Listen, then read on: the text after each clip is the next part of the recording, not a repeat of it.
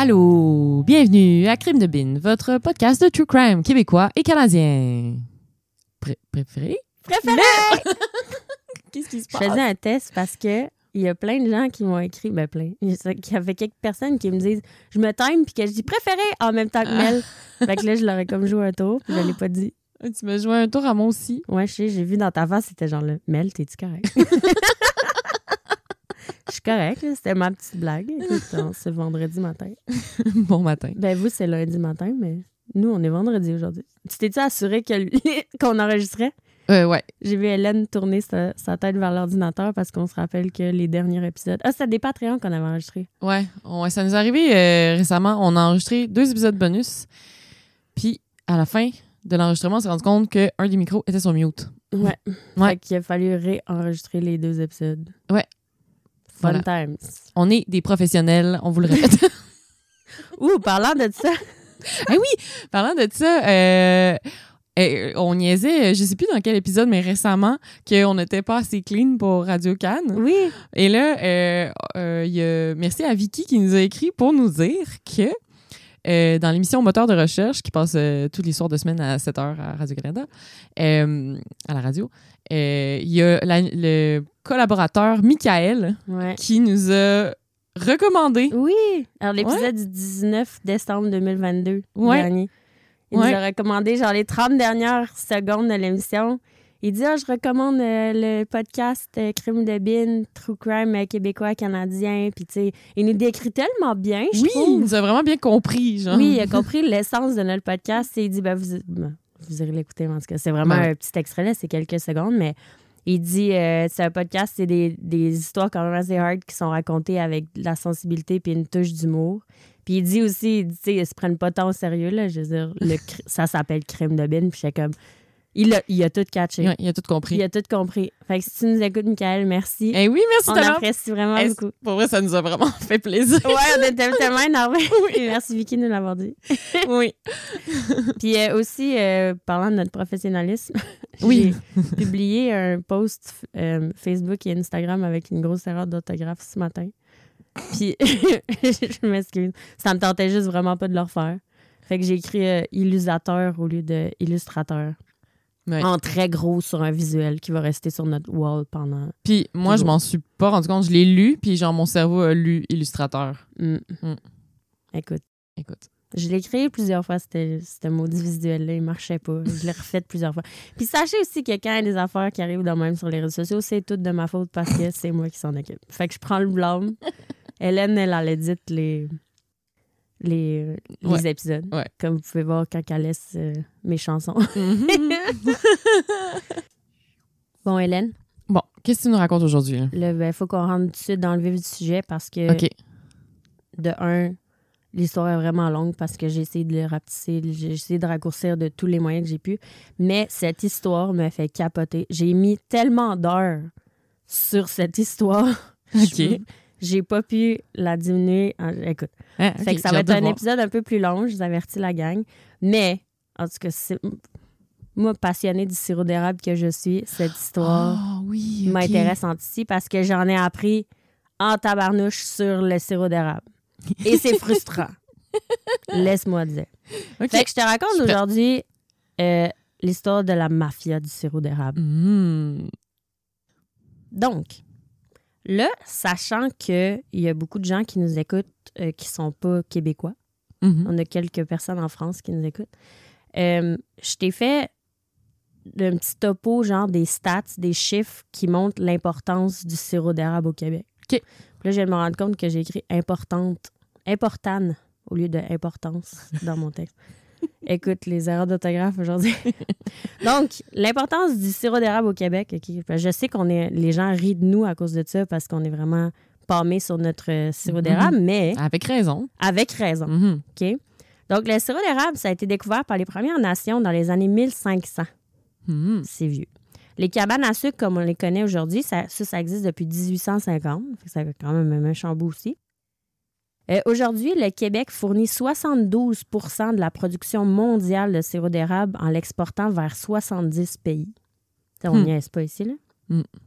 L'industrie du sirop d'érable, ça rapporte à peu près six- 620 millions de dollars en profit par année. Wow. Pas en vente, en profit. Wow. Euh, le Québec produit en moyenne 18 millions de gallons de sirop d'érable par année. En, 20 en 2022, donc l'année passée, on a eu produit 25,3 millions de gallons, qui était une hausse de 60% de la production par rapport à 2021. Hein? Là, je t'ai fait un petit calcul. Une canne de sirop d'érable, comme on les connaît, là, les, Ouais. les bleus avec les arbres dessus, là, que Ouais. tout le monde connaît, c'est 540 millilitres, fait qu'un litre, c'est un peu moins que deux cannes. On va dire à, peu près deux À peu cannes. près deux cannes.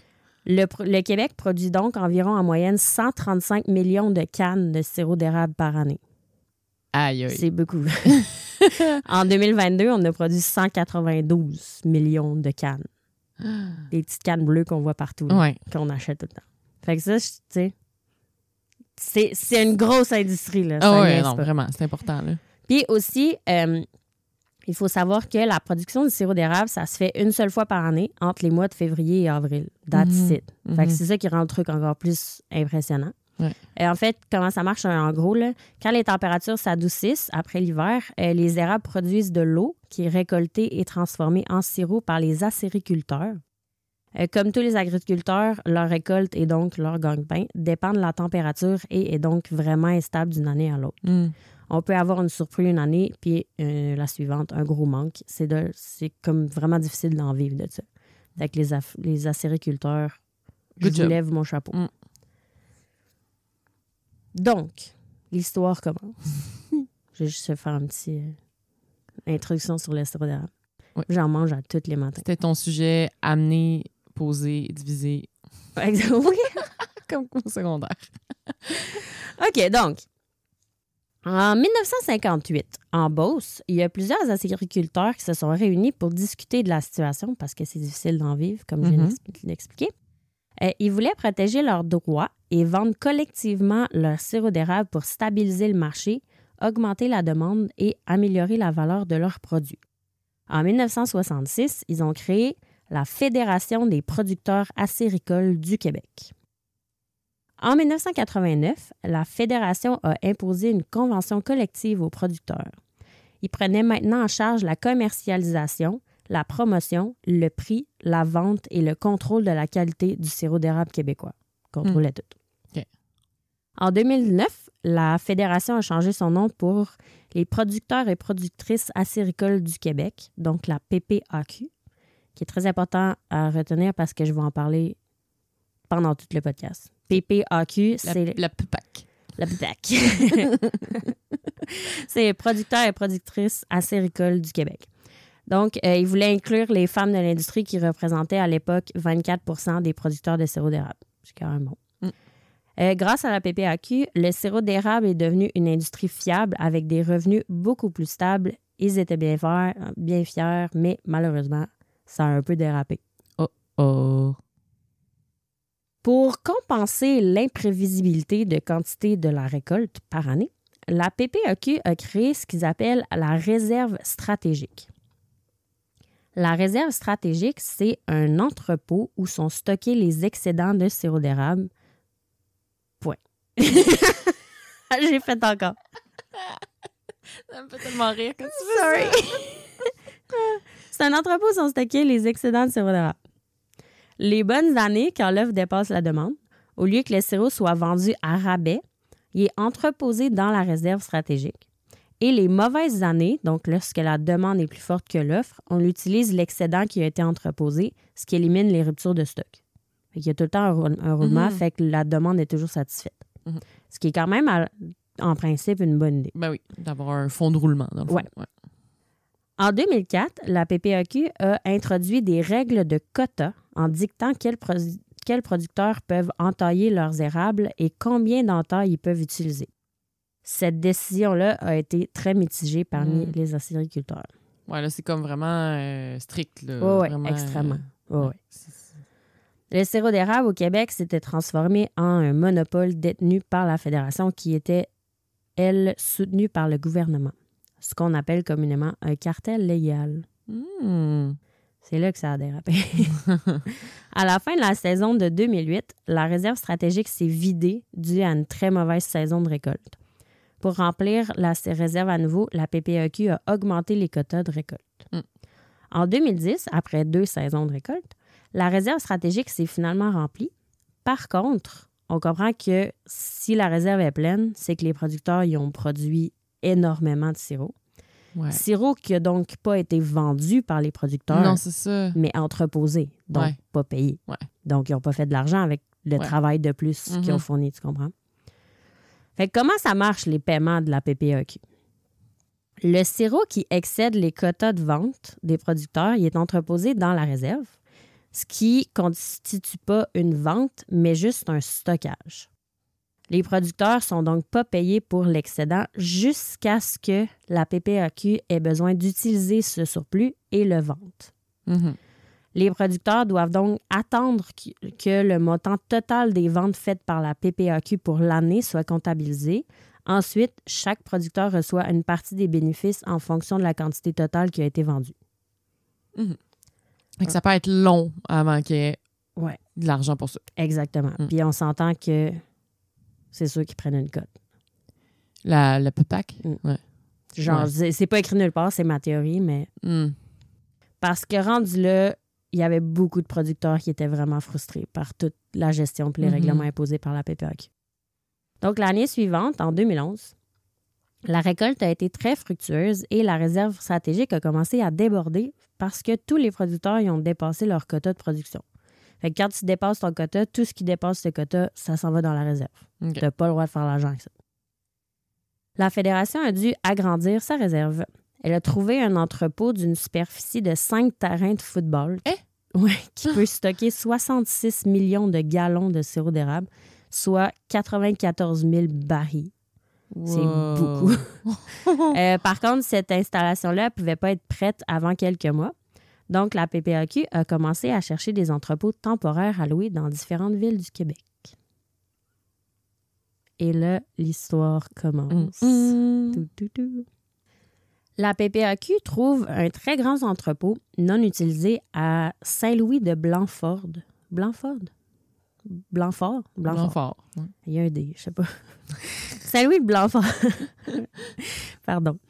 Euh, une petite ville d'agriculteurs située entre Drummondville et Québec. Je l'ai googlé. L'entrepôt appartient à deux copropriétaires, un homme et une femme. Euh, on ne connaît pas le prénom de la femme ni de l'homme, mais euh, la femme est un peu importante dans l'histoire, donc on- je l'ai appelée Annie pour le bien de l'histoire. Euh, ouais, L'autre propriétaire n'est pas important. Donc, Annie, copropriétaire d'un entrepôt à Saint-Louis-de-Blanfort, est mariée à un dénommé Avic Caron, 39 ans, qui travaille dans les finances. Il faut savoir que Avic, il est quand même bien connu des autorités. Il y a un petit côté voyou. Oh. Donc, en juillet 2011, Annie se fait contacter par la PPAQ qui souhaite louer son entrepôt. Quelques jours plus tard, la PPAQ arrive avec une cargaison de 16 000 barils remplis avec 3,4 millions de litres de sirop d'érable.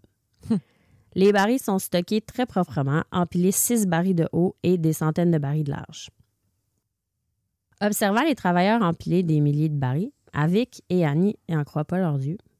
Et c'est là qu'Avic commence à faire des calculs. Il y a une petite idée qui, qui germe. Les calculs. En 2011, un baril de sirop d'érable valait environ 1500 dollars canadiens. Ouais. Avic avait donc devant les yeux une valeur d'à peu près 24 millions de dollars de sirop d'érable. Aïe, aïe. Fun fact, en 2011, un baril de pétrole, la même, la même quantité, Ouais. valait 120 pièces. Puis attends, puis là, t'as dit combien pour le sirop? 1500. Hein? C'est con, hein? Hein? Fait que le, le sirop, ça vaut vraiment plus cher que du pétrole? Oui! C'est hot. C'est fou. Euh, donc là, avec, il y a les yeux qui affichent des gros signes de pièces, on s'entend. Fait que là, il se dit, est-ce que je peux le voler puis le revendre? Mais tu sais, comment je ferais ça? Parce que tu sais, on s'entend que... Ouais, t'arrives pas à l'épicerie avec un, baril de. Ouais, c'est ça, c'est bizarre. Ouais. Fait que là, avec, on se rend- on s'entend que c'est déjà un petit voyou.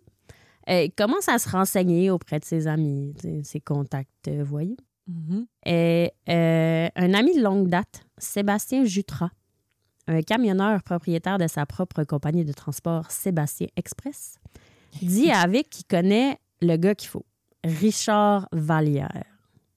Richard, 34 ans, C'est un, aussi un voyou bien connu qui œuvre justement dans le marché noir du sirop d'érable. It's a thing. Ça existe. Son, ma- son père, Raymond Vallière, il possède une cabane à sucre puis il travaille avec lui, donc ils se connaissent très bien dans le sirop d'érable. Mhm. Les Vallières sont reconnus comme étant anti-PPAQ, ce pourquoi ils ont commencé à vendre leur sirop d'érable illégalement, donc en dehors de la juridiction de la Mm. PPAQ. Comment ils font ça? Vendre du sirop d'érable sur le marché noir. Richard, il achète du sirop d'érable en vrac directement auprès de producteurs québécois, donc d'autres producteurs qui sont anti-PPAQ, dont son père. Et il envoie le sirop à l'extérieur du Québec où il est rapidement transformé en produits de l'érable comme des bonbons, des beurres, des tartes. T'sais, ils ne vendent pas le sirop en tant que tel. Ils vendent le transforment. dérivés. ouais. Exact. Donc, impossible à retracer parce que les cannes de sirop d'érable qui sont vendues, là, les cannes bleues, sont toutes identifiées. Mm. Tandis que quand tu transformes le produit, tu peux pas savoir la tarte, le sirop d'érable, il vient d'où. Ouais. Donc, Sébastien Ju- Jutras organise une rencontre entre Avic Caron et Richard Vallière un dimanche de juin 2020 2011 au Madrid. Hey, au Madrid! La place euh, où il y a des dinosaures entre euh, Québec Québec, et et Montréal. Ouais, pour ceux qui sont pas du Québec, c'est comme l'arrêt que tout le monde fait entre Québec et Montréal. Ouais, c'est une place que tu peux euh, manger, tu peux mettre de l'essence dans ta voiture, puis il y a des énormes dinosaures. Ouais, Je sais pas l'histoire de pourquoi les dinosaures sont là, je sais pas, mais c'est nice. en tout cas. Mm. Donc, lors de cette rencontre-là, au Madrid, Avic explique son plan à Richard en lui disant qu'il a accès à une énorme quantité de sirop d'érable qui appartient à la PPAQ, qui veut voler et revendre à profit sur le marché noir. Richard étant vraiment pas fan de la PPAQ, il embarque Mhm. à pieds joints dans le plan d'Avic. L'élaboration du plan commence. La première étape est de trouver comment voler le sirop. Étonnamment, c'est l'étape la plus facile. La PPAQ qui entreposait du sirop d'érable s'attendait comme pas à ce que quelqu'un le vole. parce Ouais. c'est- jamais arrivé, d'érable. c'était- Non, c'est ouais. ça. Fait que la sécurité autour de l'entrepôt, elle laissait vraiment à désirer. Il n'y avait aucune caméra de surveillance, pas de système d'alarme. La seule chose qui protégeait le sirop, c'était une clôture avec euh, des cadenas sur des portes, puis un agent de sécurité qui passait de temps en temps. OK, ouais. Ish. Euh, aussi, on se rappelle que la femme d'Avic est propriétaire de Ouais. l'immeuble. Fait Fait qu'elle que a accès. Exactement. fait qu'en août 2011, Avic, il loue son propre espace dans le même entrepôt, l'entrepôt de sa femme. Il a donc maintenant les clés du bâtiment. Mhm. Easy breezy. Donc, Avic et son équipe, ils ont juste à se pointer à l'entrepôt pendant la nuit, transporter les barils de sirop d'érable vers un autre entrepôt, les siphonner, les remplir avec de l'eau et les rapporter avant le lever du soleil. Ah, il remettait de l'eau dedans. Mhm. Ah, comme ce que je faisais avec les bouteilles d'alcool de mon père quand j'avais- quand j'avais 14 ans. À un certain point, tu deviens coquille, puis c'est genre du rhum brun, puis tu remets un peu d'eau quand même. Oui. c'est ça, tu l'as J- Oui, hey, pour vrai, j'ai fait ça pendant genre vraiment longtemps. Tu sais, c'est comme tu sais, c'est son, son, son bar d'alcool qu'il buvait jamais, genre. fait. Ouais, Fait que ça, tu sais, ça a pris comme sur plus qu'un an. Puis là, Mané, je me faisais comme avoir moi-même, genre, je voulais comme prendre l'alcool, puis finalement, c'était juste de l'eau. puis à Mané, ça. Parce qu'il les remplaçait pas. Non, mais c'est ça, il Ben s'en rendait pas compte. rendait pas compte. Puis à Mané, il s'en est rendu compte, il est comme, après genre deux ans, il a, il a genre voulu se servir un verre, genre, de quelque chose. Puis là, il s'est rendu compte que c'était tout de l'eau. Oh il était en tabarnak. God. Ben, ça me surprend pas. Voilà, ça- ça, me surprend pas de toi non plus. Je l'ai fait de ma plus petite échelle. là. OK. Je pense pas que mes parents. Je, je laissais genre de la vodka dedans, puis je remplissais un peu avec de l'eau. Ouais. Ça goûtait comme un vodka ou. Mhm. Mais il restait de l'alcool. Ça paraissait pas trop. Toi, t'es comme fuck off, je prends le truc au complet, puis je mets de l'eau. Ouais, mais c'était comme au fur et à mesure, tu sais, c'était comme Ok, sur une ouais, longue période de temps, tu sais, c'était comme peu à peu, j'en mettais, Oh puis à un moment donné, après, six mois, il restait plus rien la bouteille, à part de l'eau. À part de l'eau, hein. Mais c'est rafraîchissant, écoute. C'est tellement plate, t'es comme. Ah, j'aurais- il me semble que j'aurais le goût d'un drink ce soir. Petite- voilà, excusez, petit aparté. Bref.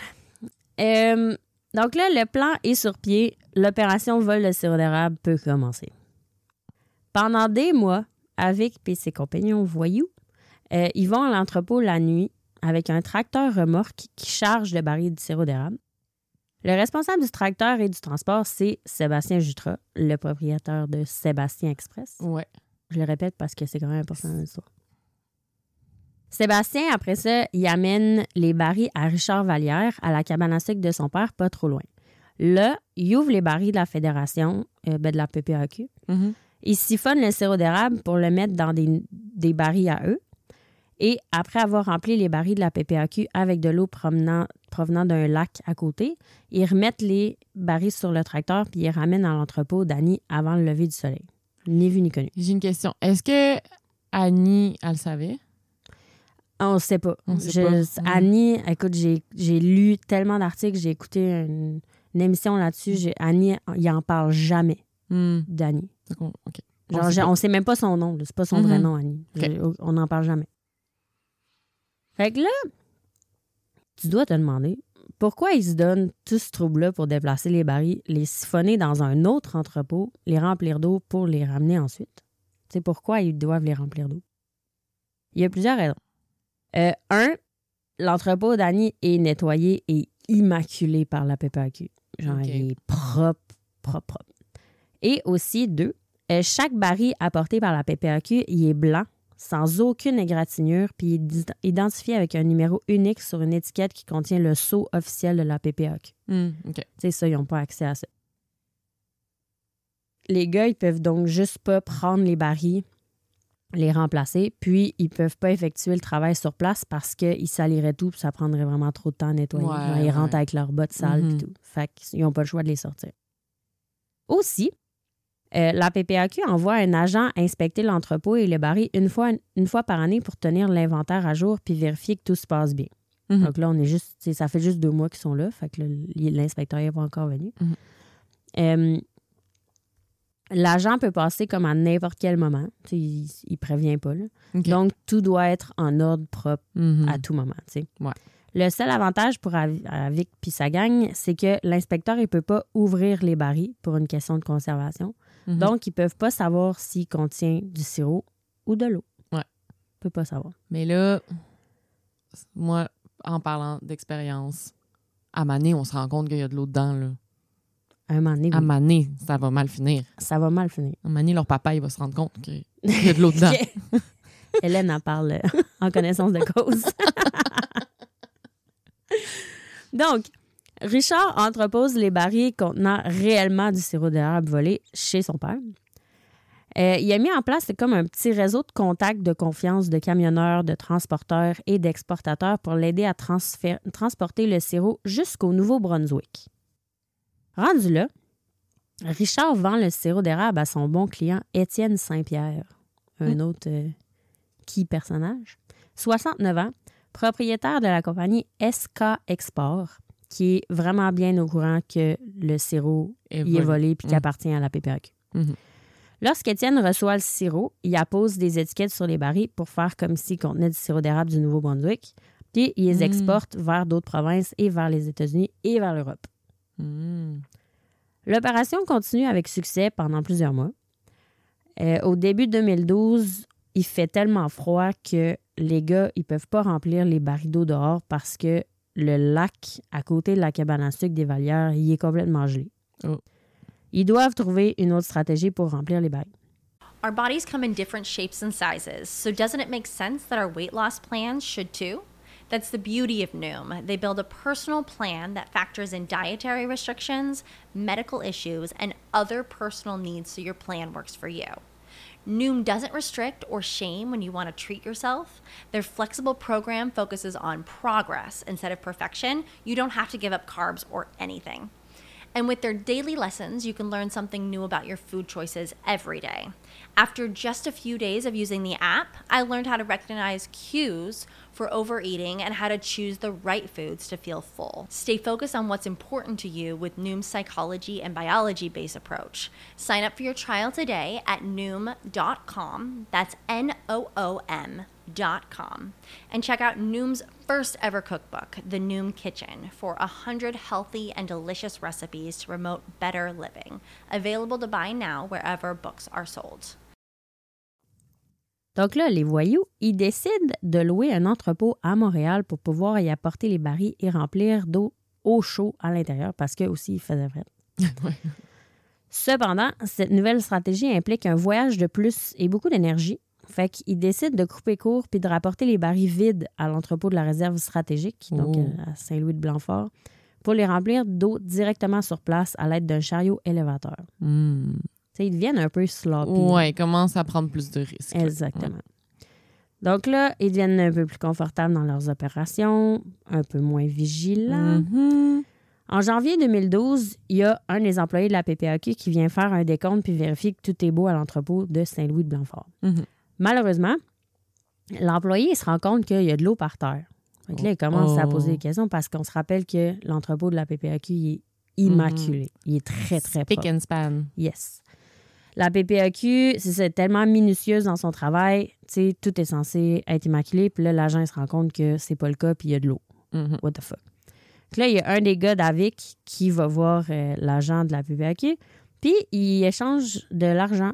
Il donne l'argent en échange de son silence. Oh. Le gars accepte. Oh! Il est maintenant dans le coup, ce qui leur donne quand même un bon avantage. Oh, ouais, ils ont un contact à la PPAQ. Exactement. Tout le monde a son prix. Et voilà. Mm. L'opération continue à bien aller. À ce rythme-là, les voyous, ils ont déjà continué à voler. Ils ont déjà réussi à voler des centaines de milliers de gallons de sirop d'érable de la réserve stratégique d'une valeur de plusieurs millions de dollars. Le matin du 30 juillet 2012, donc là, ça fait plus qu'un an qu'ils sont là-dessus.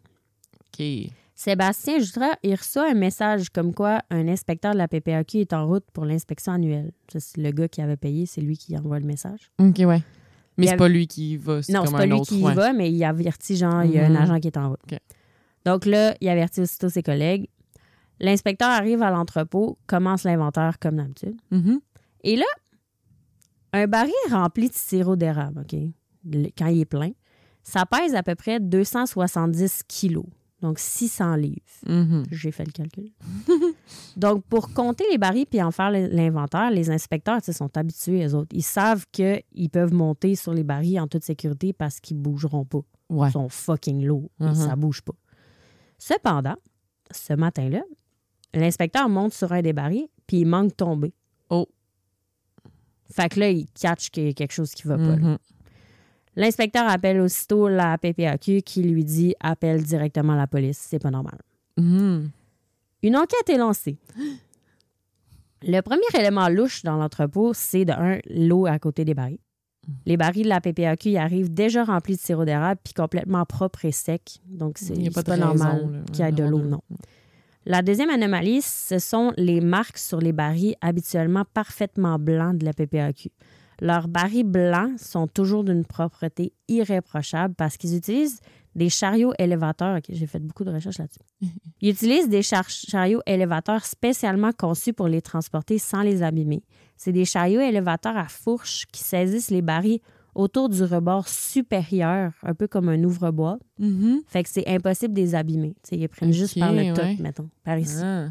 Je fais une démonstration avec mon café à elle.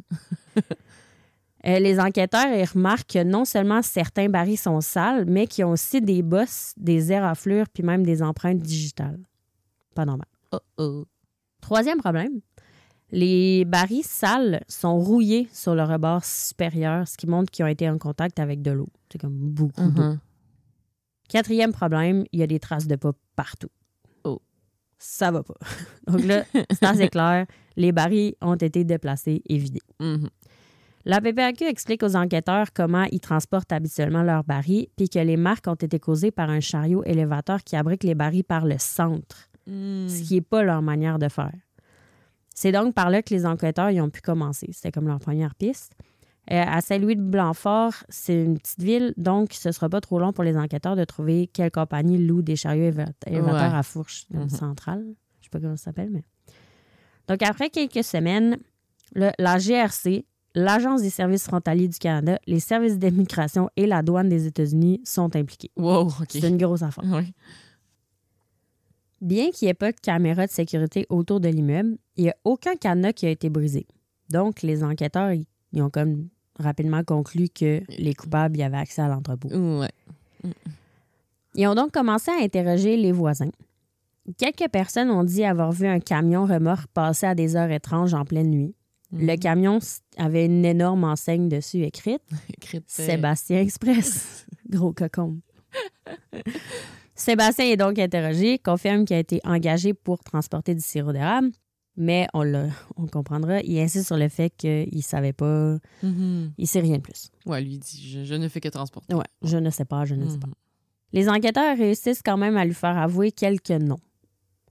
Donc, ils commencent à suivre les principaux intéressés, la police. Après un mois de filature, les enquêteurs se rendent jusqu'à Kedwick, au Nouveau-Brunswick, à l'entrepôt SK Export d'Étienne Saint-Pierre. Mhm.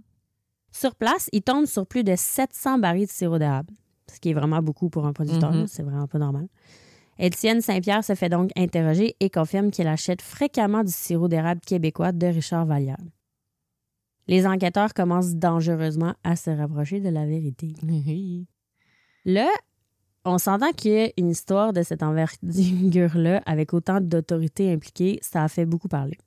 Ouais. Donc, ça s'est rendu dans les médias.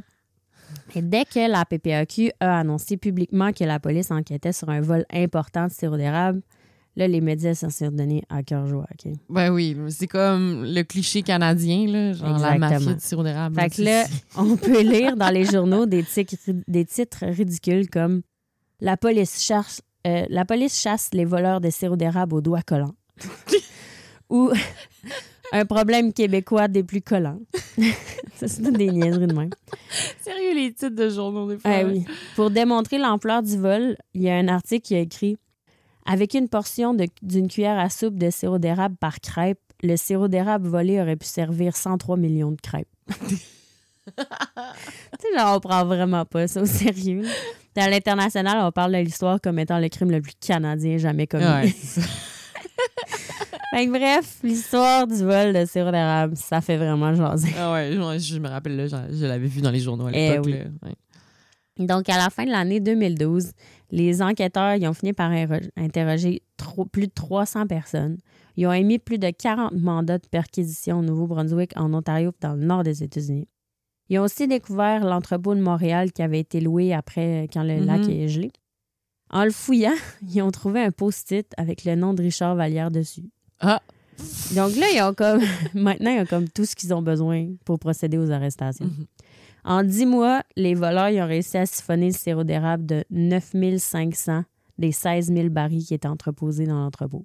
Genre, ils n'ont pas chômé. 9500 Sur 16 000. OK, il est en train de tout vider, eux. Ouais, ils vidaient tout, eux autres. là. 10 000 Ils- barils quasiment sur 16 000. Mais c'est ça, c'est vraiment un plan niaiseux, là. C'est sûr qu'à un moment donné, quelqu'un allait s'en rendre compte, là. Eh. Comme- La valeur du sirop euh, d'érable volé est estimée à, à peu près 18 millions de dollars.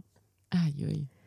Donc, la police a maintenant en sa possession euh, les méchants et les 700 barils de sirop d'érable, mais où sont, j'ai fait un calcul, les 8800 barils restants? Ah. C'est là que- c'est ça qu'on cherche. Parce qu'ils y en avait, ils en ont volé 1900, mais, euh, 9500, Ouais. ils en ont retrouvé 700. Il en reste 8800 à trouver. Ah, OK. OK. C'est quand même important. Euh, grâce à des interrogatoires approfondis puis à un travail d'enquête acharné, la police a pu suivre une grande quantité du sirop volé hors du Québec jusqu'à une usine de transformation de bonbons au Vermont. Le propriétaire dit qu'il n'a aucune idée que le sirop d'érable il était volé, AVC. Bien qu'une partie du sirop d'érable volé soit maintenant récupérée, il y a une grande partie qui doit être jetée parce qu'elle présente des risques, un risque sérieux pour la santé. Ah ouais. Parce qu'à un moment donné, nos cocombes, ils ont arrêté d'utiliser leur propre baril vide qu'ils utilisaient pour, pour leur, euh, leur sirop. Ouais. Puis ils ont mis le sirop d'érable volé dans des conteneurs en plastique conçus pour le stockage de produits chimiques dangereux. Oh, Tu sais, là, tu vois ça dans les films, les gros barils Ouais. de plastique genre bleu ou blanc. là. ouais. Ils ont mis ça là-dedans. Fait que. Des- il y a des centaines de milliers de gallons de sirop d'érable qui ont été récupérés, qui ont été jugés impropres à la consommation, puis qui ont dû Mm. être détruits. Parce que, calé, c'est pas. Puis ça a de l'air que j'ai lu dans un article, je sais pas si c'est vrai, c'est pour ça que je l'ai pas mis dans l'histoire, mais il y a, hum, il y a des membres de l'équipe, les voyous, qui en, qui en auraient mangé du sirop d'érable qui auraient été vraiment malades. Ah ouais. Mais parce qu'il y, a de- il y avait déjà eu des trucs chimiques dans les, Ouais. dans les trucs avant. Ouais, c'est ça. OK, ouais, c'est cave. Ouais, ils sont vraiment graves. mais en même temps, eux autres, c'est des voleurs, puis ils voulaient leur vendre anyways, fait qu'ils s'en foutaient. Juste avant Noël, toujours en 2012, Richard Vallière et Avec Caron sont officiellement arrêtés, accusés du com- de complot, de vol, de revente de biens volés et de fraude. Au total, il y a 26 personnes qui ont été arrêtées dans tout le, le stratagème de, Mhm. de vol.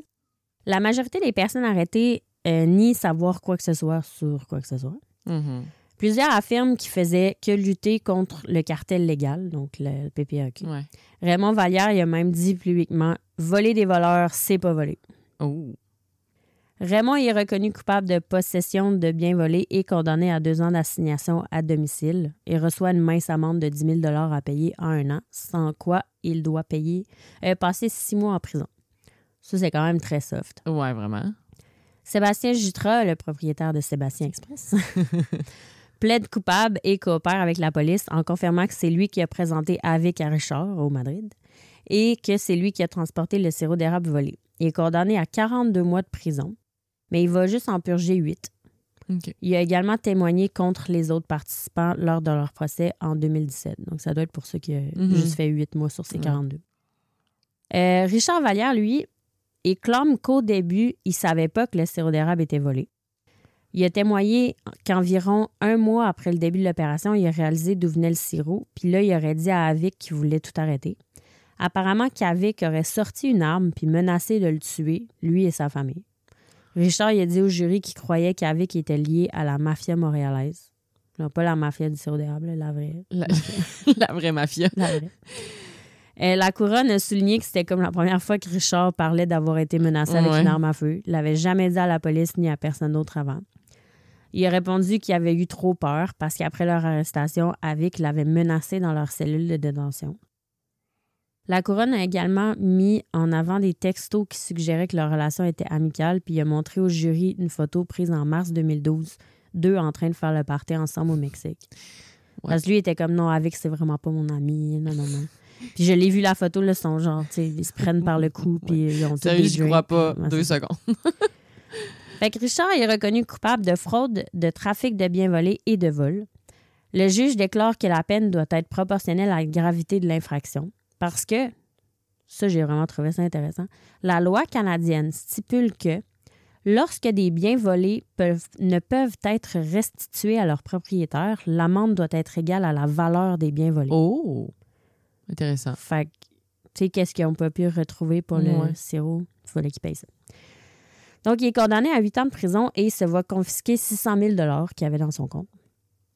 Comme le sirop d'érable volé n'a pas pu être récupéré, on lui ordonne de payer 10 millions de dollars d'amende. Oh. S'il ne paie pas dans les 10 ans, il y a six autres années qui seront ajoutées à sa peine de prison. Oh. Ça, c'est Richard. Étienne Saint-Pierre, lui, qui est au, lui, qui est au Nouveau-Brunswick, Ouais, Nouveau-Brunswick, ouais. Il témoigne qu'il ne considère pas que ce qu'il a fait, c'est une fraude parce qu'il n'est pas au Québec. Fait que lui, la PPAQ, Hum, c'est vrai Il qu'il n'y s'en a pas d'autorité Il est là-bas. pas au Québec. ouais. il déclare à la cour, et je cite, Vous ne pouvez pas prouver de quel arbre provient le sirop. Ouais. I Ouais. Quand même, ouais. Il y a Peut-être un moyen scientifique, là, mais en tout cas, mais ce serait compliqué. Je pense pas que. hein. Ouais. Fait que là, rendu là, Étienne Saint-Pierre, il a 73 ans. Euh, il est reconnu coupable de fraude et de vol et il est condamné à deux ans d'assignation à résidence avec une amende de 1,3 million de dollars à payer en 15 ans, faute de quoi il serait renvoyé en prison pour 5 ans. Fait que lui aussi, c'est pas si pire. Ouais. Avec Coran, lui, le cerveau. Mhm. Il plaide coupable de vol et de trafic. Il dit qu'il voulait mettre fin à l'opération en novembre 2011, mais que les membres de la mafia montréalaise, la vraie, se sont impliqués puis ont fait pression sur lui pour qu'il continue. Sûrement qu'il devait prendre une cote parce que Ouais. c'est qu'il s'im- s'implique dans tout. Mhm. Euh, bien que les preuves de la police montrent qu'il a reçu plus de 3 millions de dollars en profit, avec il dit au juge qu'il a juste empoché à peu près 430 000 dollars. Fait que sûrement que la, la mafia a comme pris une cote sur son profit à lui. Donc, avec Coron a été condamné à 5 ans de prison et à une amende de 1,2 million de dollars. Mais là, Richard, lui, il avait eu 10 millions de dollars d'amende. Ouais. Il est comme, peut pas payer ça. Fait que euh, Richard Vallière s'est trouvé que son amende de 10 millions de dollars qui était excessive, il pouvait, il pourrait jamais la rembourser à temps. Donc, il s'en va en appel. La Cour d'appel a estimé que son amende devait plus correspondre au montant des profits qu'il a réalisés plutôt qu'à la valeur du sirop volé, puis ils ont Mhm. ramené son amende à 1 million de dollars OK. à payer en 10 ans. La couronne a annoncé qu'elle ferait appel de la décision devant la Cour suprême du Canada. Oh. Il n'y a pas plus haut que ça. Tu peux pas aller à- plus haut que ça. En février 2022, donc l'année dernière, Richard s'est présenté devant la Commission des libérations conditionnelles du Canada, puis il a admis qu'il avait pris part au vol pour le profit et parce qu'il avait développé un goût pour les produits de luxe, mais aussi parce qu'il voulait se venger de la PPAQ. Il a dit qu'il réalisait maintenant l'impact que le vol avait eu sur les producteurs de sirop d'érable. Il se sentait mal. Ish. Mm. Le fait d'inonder le marché du sirop d'érable volé à des prix plus bas, il a vraiment affecté l'offre et la demande des Mm. producteurs qui ont eu d'autres choix que de réduire leur prix de leur propre sais, ils étaient plus Ouais. capables de vendre. Ben oui, c'est sûr que ça a un impact. Ouais, il y a un article qui disait que, euh, je pense, le bar- ils se vendaient comme 1200 le baril, quelque chose de même, puis euh, 1003. Mettons, les producteurs le vendaient 1003, puis eux autres, le sirop volé, ils le vendaient à 1000. Mm. Fait que juste un peu en dessous. Ouais, c'est ça. Mm. Donc, euh, Richard il a bénéficié d'une semi-liberté à peine deux mois plus tard. En avril 2022, la Cour suprême du Canada a décidé de rétablir son amende initiale à 10 millions de dollars. Ah, ah On ouais. sait pas pourquoi. Ah. Aujourd'hui, la PPAQ a admis qu'il ne pensait pas que quelqu'un volerait le sirop d'érable. C'est pour ça qu'il n'y avait pas tant de sécurité. Puis qu'il était comme pas trop préoccupé par la sécurité à ce moment-là, mais qu'il ne ferait pas cette erreur encore. Mm. Ils ont investi 4 millions de dollars pour améliorer leur nouvelle installation de stockage. Celle-là qui est 5 terrains de football de gros, là, Oui. sont là. Et où? Euh, je sais pas où. Top secret. Non, je pense qu'on peut le savoir. mais je- je sais pas. En 2015, le gouvernement du Québec a commandé un rapport sur le sirop d'érable québécois. Le rapport met en garde contre le fait que le système de monopole euh, de la PPAQ étouffe l'industrie québécoise du sirop d'érable et Mm. appelle à la dissolution du cartel légal Oh. et à la fin des quotas et des réglementations strictes. Il n'y a rien qui a changé, par contre. Ah. la PPAQ opère toujours, puis ils font encore ce qu'ils Ah ouais. Donc voilà, c'est la fin de l'histoire. Ça finit même. Ça Et finit là, même. ouais. Puis euh, j'ai écouté, euh, pour ceux qui veulent écouter sur Netflix, euh, la série Dirty Money. A la saison 1, épisode 5, ça s'appelle The Maple Syrup Heist. Mm. J'ai eu beaucoup. C'est cool à regarder parce que j'ai pris beaucoup d'informations là, mais on voit les barils, puis tu sais, les, le- les barils immaculés blancs de la ouais, Fédération, puis on voit tu sais, les barils graffinés puis rouillés Mhm. que les autres ils ont découvert. Tu sais, C'est quand même obvious Ouais. que les- la Fédération, tu rentres là puis tu fais comme, OK, non, il y a Mhm. de quoi qui marche pas. là. Mhm. Fait il y a aussi apparemment euh, Amazon qui aurait commandé une série humoristique qui va s'appeler The Sticky, qui est sur ça, qui va être tournée au Québec. Puis ça va être sur Amazon Oh, Prime. Ouais. Ah. À venir. Je sais pas, c'est des acteurs québécois. Ça va être tourné ici. Pas encore commencé, mais voilà, ça va être une série humoristique. Ah. Et voilà l'histoire. Wow! du- C'était vraiment intéressant. Oui. Je, Vraiment? je te dis, j'ai tellement mis de temps là-dessus. puis je l'écrivais, puis là, mon chum rentrait chez nous, puis je Tu sais pas quoi? Ils prennent des quotas, puis ils prennent une cote, puis là, ils sont pas payés. Ça, j'en reviens pas. Mais ça explique pourquoi, tu sais, quand on achète du sirop d'érable, c'est ça, c'est toutes les mêmes cannes. C'est genre, peu importe ça vient de quelle érablière au Québec, sont Ouais. toutes pareilles dans une canne, fait que tu sais jamais ça vient d'où, dans le Mm. fond. Exactement. Mais j'imagine que quand, tu sais, il y a comme la petite étiquette blanche collée de travers dessus. Ouais. J'imagine qu'on peut lire des détails de c'est quelle puis sûrement. tout, mais sûrement que Mm. ça, c'est des- c'est les surplus de la, la fédération qui contrôle, je sais pas. Mm. Mais à l'épicerie, c'est sûr que c'est eux autres qui contrôlent. Je ne sais pas exactement tout comment ça fonctionne, là, parce que je suis allée sur leur site de la PPAQ, puis tu sais, eux autres, c'est tout est beau, tout est magnifique. là. Il y a même un petit euh, vidéo sur euh, l'histoire du sirop d'érable qui est très mignon. Puis les autres sont comme nous avons tous sauvé l'industrie. Mm. Mais tu sais, comme dans Dirty Money, il y a beaucoup de producteurs qui sont là que eux. Mais en même temps.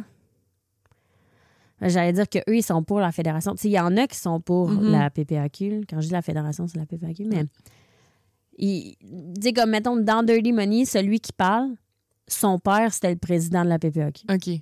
Fait Il est quand il même est un peu biaisé. Ouais. mais. Puis ça a l'air aussi qu'il y aurait des incendies criminels. là, un moment donné, le président, il aurait genre. euh, il se- sa maison aurait pogné en feu. Puis euh, Oh. quelques temps après, le vice-président de sa maison aurait pogné en feu. Puis il y a beaucoup de manifestations qui ont été faites. Puis mais ils ont un monopole, qu'est-ce que tu veux faire? C'est comme si Ouais. demain, on se disait qu'on on était frustrés de la SAQ. Qu'est-ce que tu veux qu'on fasse? Ouais. Tu sais, la SAQ, elle tombera pas demain. Là. non, c'est ça. Tu sais, avec eux autres, tu sais. Ouais. Avec les moyens qu'ils ont. En tout cas. Je vous me direz qu'est-ce que vous en avez pensé parce que moi, j'ai capoté sur cette histoire. Il y a personne qui meurt. Ouais. Ben, ça fait du bien. C'est un peu plus soft. Ouais. De temps en temps. Une Mais- petite histoire soft. Ouais, je, je trouvais quand même. Parce que c'est la saison des sucres. Oui, c'est vrai, en plus. On est en plein de dedans. sucre. Ouais, c'est ça. fait je- Oui. je me disais, en tout cas. Fait que désolée de l'histoire vraiment longue. Je sais pas ça fait combien de temps que je parle. Ben, c'est cool. Mais voilà. C'est cool, une longue histoire? Oui. Est-ce que tu sais qu'est-ce que tu veux nous raconter dans deux semaines? Euh, oui. Tu nous donnes ça un spoiler? C'est- En fait, je pensais raconter quelque chose, puis finalement, je raconte, je raconte pas ça du tout. C'est pas un spoiler. C'est pas un spoiler.